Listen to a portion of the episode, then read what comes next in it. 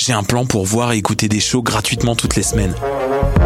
Le studio, c'est le podcast live de choc.ca. Toutes les semaines, retrouvez le meilleur de l'alternative musicale québécoise pour une session live et une entrevue. Vous pourrez suivre l'émission tous les mardis à 17h30 en vidéo direct sur le Facebook de choc.ca et en audio sur le site internet de la station. Et si vous avez manqué l'émission, pas de problème, retrouvez le studio sur nos plateformes podcast et en vidéo sur YouTube. Musique. Les productions Nuit d'Afrique présentent la 11e édition des Silidor de la musique du monde. Les Silidor, unique distinction musicale qui souligne le talent des artistes en musique du monde, vous invite à découvrir 36 groupes. Dans le cadre de ces concerts vitrines gratuits, venez voter pour vos artistes coup de cœur tous les mardis et mercredis jusqu'au 12 avril au club Balatou. Les Silidor, le prix du public qui fait grandir le monde. Pour plus d'informations, www.silidor.com.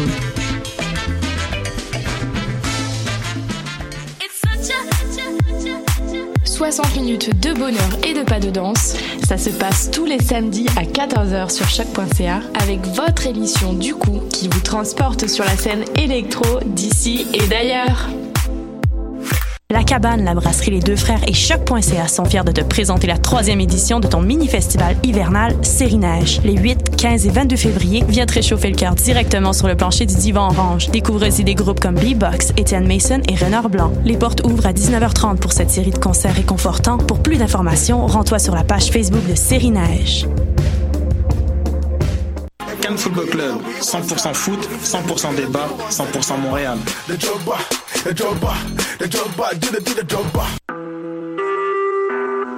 Vous écoutez Choc pour sortir des ondes.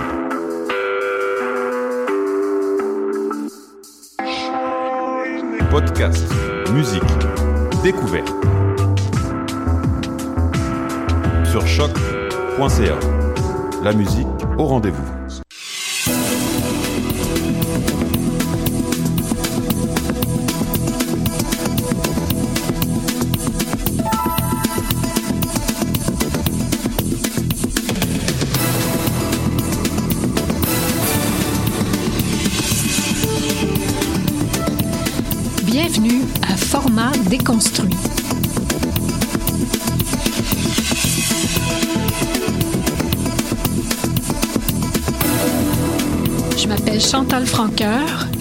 Sujet de cette édition, c'est la protection des sources journalistiques.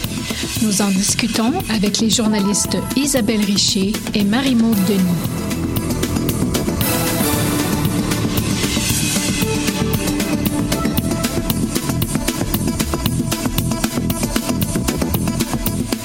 La commission d'enquête sur la protection des sources journalistiques, la commission Chamberlain, doit faire la lumière sur l'espionnage d'une dizaine de journalistes par la Sûreté du Québec et le SPVM. Plus précisément, la commission doit enquêter sur les autorisations judiciaires accordées aux policiers pour obtenir les relevés d'appels entrants et sortants des journalistes. Une des journalistes espionnées, Isabelle Richer, nous décrit ce qu'elle attend de la commission Chamberlain. Mais je dois te dire, Chantal, que mes attentes sont très modestes, très, très modestes à l'endroit de cette commission Chamberlain. Parce que, euh, d'abord, quand elle a été mise en place, on s'est tout de suite dit, oh boy, ça va être une commission sur quelles sont les sources des journalistes. On a d'abord vu ça à l'inverse. Oui, c'est une commission qui est censée se pencher sur la protection des sources journalistiques, la protection de la confidentialité, mais on s'est dit, forcément, ça va aller dans l'autre sens. Alors là, on, a tout de suite rétro-pédalé en se disant, oh non, moi, je veux pas aller témoigner, parce que... Mais, bon, évidemment, on va être, un, représenté, deux, il va y avoir quelqu'un, il va y avoir un commissaire qui va se charger que ce soit pas un contre-interrogatoire en règle de nous et de, nos façons de, travailler, de procéder, mais bien une commission qui devrait se pencher sur les, façons de, de, procéder de la police. Alors là-dessus, l'attente la plus réaliste que je peux nourrir, c'est que enfin le milieu policier et le milieu judiciaire, parce que les deux seront interpellés, apprennent euh, la la profondeur des, euh, des décisions et des, des, principes qui doivent guider les milieux en question relativement à la protection des sources journalistiques. Parce qu'on dirait que le système judiciaire décrète des choses, rend des décisions, mais que ça prend bien des années avant de percoler à l'intérieur de l'appareil judiciaire. Alors, j'espère qu'une commission d'enquête aura pour euh, pour résultat d'apprendre ça aux principaux acteurs. Qu'est-ce que c'est que la protection des sources? À quoi ça sert? Puis comment ça se, comment ça se définit? Et qu'est-ce qu'ils doivent savoir? On dirait qu'ils ne le savent pas. Qu'est-ce qu'il faut qu'ils sachent? Bien, il faudrait que, qu'ils connaissent l'arrêt de National Post, au même titre que, puis toi, tu as, à peu près le même nombre d'années d'expérience que moi dans le métier, au même titre que les, les arrêts clés sur euh, les ordonnances de non-publication alors, quand on parlait de l'arrêt d'Agenais, l'arrêt Mentoc, alors le test d'Agenais-Mentoc, c'est les premiers arrêts de la Cour suprême qu'on a connus, nous, qu'on a lus de bout en bout, les journalistes, parce que c'était des arrêts qui nous importaient, qui nous intéressaient. Alors, je me souviens encore de bien des années des, des, juges qui étaient sur le banc, des juges qui, qui, euh, qui entendaient des causes, qui savaient pas exactement c'était quoi les principes pour ordonner des, pour émettre des ordonnances de non-pub. Et on se disait, mais mon Dieu, ce sont eux qui rendent les ordonnances, ce sont eux qui gèrent les procès, puis c'est moi qui est capable de citer l'arrêt de la Cour suprême alors que je suis même pas avocate. Alors, c'est un petit peu ça. Ça prend du temps avant de faire son, empreinte, ce genre de, décision-là, parce que, enfin, je sais pas, je, fais de la futurologie, peut-être parce que les, les juges sont habitués de rendre le droit d'une certaine façon, et avant d'en changer, c'est extrêmement laborieux alors, je me dis que c'est peut-être la même chose avec l'arrêt National Post sur la protection de, la confidentialité des sources. Peut-être qu'ils l'ont vaguement entendu, lu, euh, peut-être qu'ils en sont vaguement informés, mais ça fait pas partie de leur de leur ADN. ils l'ont euh, l'ont pas intégré. Alors, une commission comme celle-là va faire en sorte que ça va être euh, dit, redit, expliqué. Peut-être qu'on va on va quasiment forcer les juges dans, leur formation, pourquoi pas ils pourraient avoir de la formation sur ce genre de, dossier-là, parce que sache que les droits des médias, c'est pas les droits les plus intéressants en cours pour les juges. C'est un droit mineur, je dirais, pour la plupart des juges. La journaliste Isabelle Richer vient de faire état des jugements qui reconnaissent l'importance des journalistes et des médias d'information en démocratie. La Cour suprême a établi que les sources des journalistes ont droit à la protection de leur anonymat ce n'est pas une protection absolue. Il y a des critères à remplir, mais ce privilège existe. Une autre journaliste espionnée, Marie-Maude Denis, partage le scepticisme d'Isabelle Richer face à la commission Chamberlain. J'ai peur que la tentation soit de dire on va régir les relations entre les journalistes et la police. On va faire venir un paquet de journalistes, un paquet de policiers, un paquet d'experts. Et là, on va faire un débat sur quelles devraient être les relations idéales entre les... Qu'est-ce qui fait l'affaire de tous et qu'on trouve un compromis puis on va dire maintenant, là, on, on va organiser ça, les relations entre la police et les journalistes. Alors que depuis des temps immémoriaux, la police parle aux journalistes, ça n'a jamais été officiel, ça a toujours été officieux.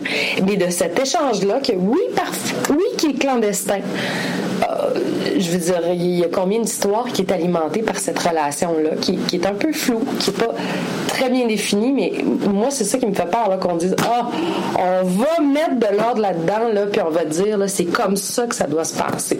Parce que pour les relations entre les journalistes et les policiers, ou n'importe quelle source, je veux dire, tous ceux qui nous parlent dans la fonction publique, mais oui, ils brisent des, engagements de confidentialité, des, des serments de discrétion euh, à, différents Mais oui, il y, a, quelque chose de, de une, une, désobéissance dans le fait de parler de choses qui, se passent dans notre milieu de travail, euh, des secrets qu'on ne devrait pas révéler. Mais c'est ça qui fait en sorte que les journalistes peuvent informer le public. La journaliste Marie-Maude Denis craint, comme beaucoup de journalistes, que la commission Chamberlain sur la protection des sources mène plutôt à la divulgation des sources, et en particulier les sources qui ont alimenté ces enquêtes sur l'industrie de la construction. Nous, là, on est dans une bien bizarre de situation. Parce que si on va au fond de tout ce qui est arrivé, on expose nos sources. Alors, on est dans un dilemme éthique très difficile. Notre curiosité notre, euh, notre instinct premier de journaliste, un journaliste, ça veut savoir qu'est-ce qui se passe, qu'est-ce qui s'est passé. Je veux dire, c'est notre, instinct le plus viscéral pour ensuite le rapporter au public. Mais là, ça nous concerne. Et ça concerne, on ne sait pas ce qu'il y a dans les affidavits, mais ça concerne certainement, le 8 ans, là, c'était le cœur de notre enquête sur la construction. On en a vu du monde. Qu'est-ce qu'il y a là-dedans? Moi, je ne sais pas. Mais ça peut juste avoir un lien avec nos sources. Alors, on est devant deux impératifs. Renseigner le public, servir le public et protéger nos sources.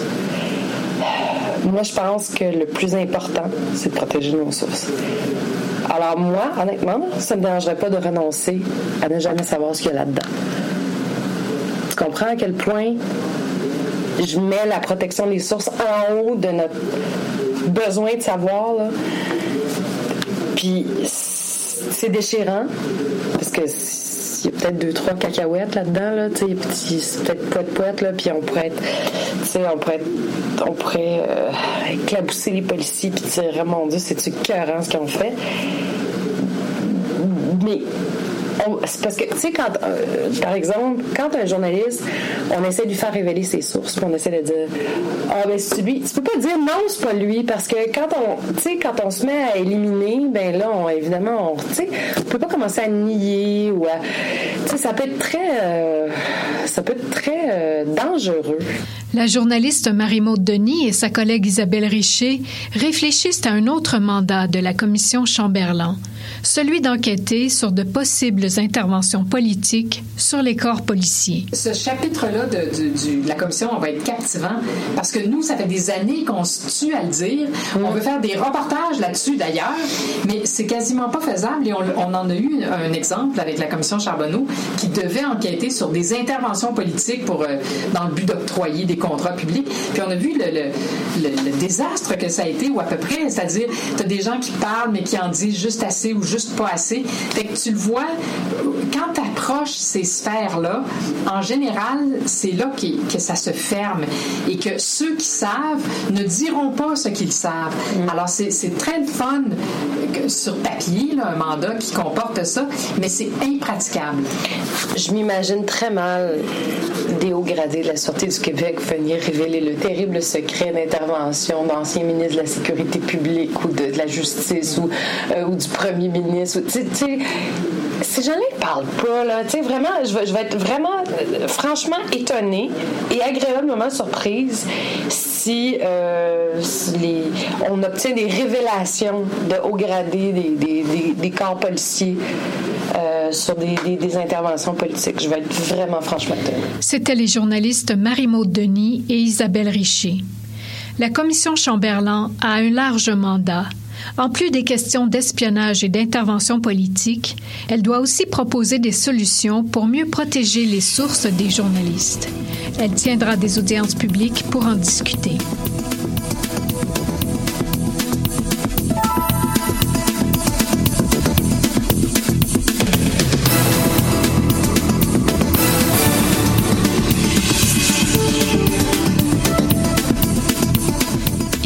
Chantal Franqueur, merci d'avoir écouté Format déconstruit.